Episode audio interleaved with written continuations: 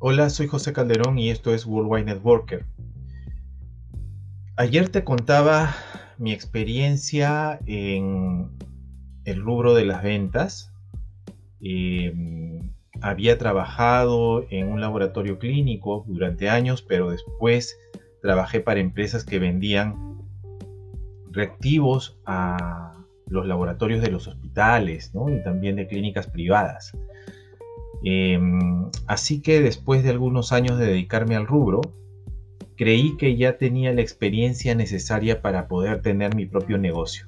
Dije, por fin, ahora sí tengo la experiencia para dedicarme a las ventas, ya no le voy a tener miedo.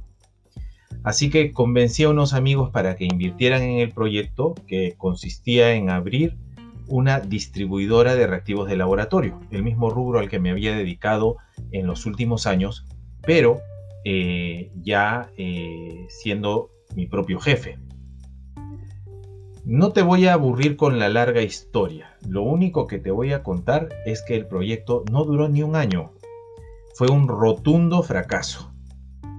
Dentro de mi formación en ventas, si esta etapa la comparamos con un curso de la universidad, diría que fue el curso más difícil que me tocó llevar. Fue tan duro que los aprendizajes serían imposibles de olvidar y por eso agradezco haberlos vivido.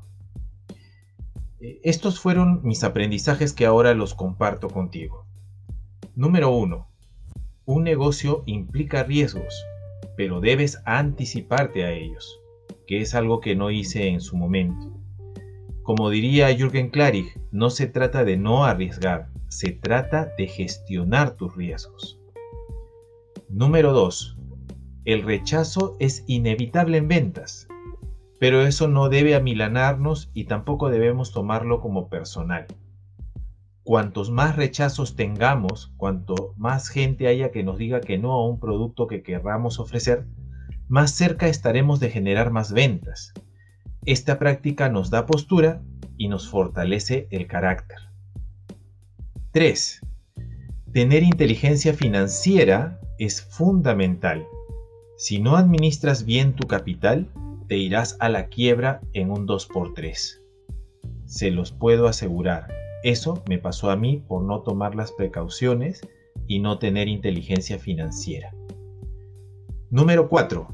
También se necesita de inteligencia emocional para ser perseverante, para ser persistente, para ser terco, ¿sí? Y no em, derrumbarte frente a las situaciones que se puedan presentar, porque todo proyecto siempre va a tener vallas que superar, retos que superar, ¿sí? Si las cosas no salen como esperas, solo cambia el camino, pero no cambies la meta. Número 5. Debes tener claro para qué haces el negocio y cuál es tu plan de vida. A mí me ocurrió que yo quería ser independiente, sí, pero no sabía exactamente por qué quería ser independiente. Toda mi vida lo había pensado así, pero ¿para qué ser independiente? ¿Para qué tener mi propio negocio? ¿Cuál era mi plan de vida? ¿Qué era lo que quería alcanzar? Eso debes tenerlo claro antes de empezar un proyecto así.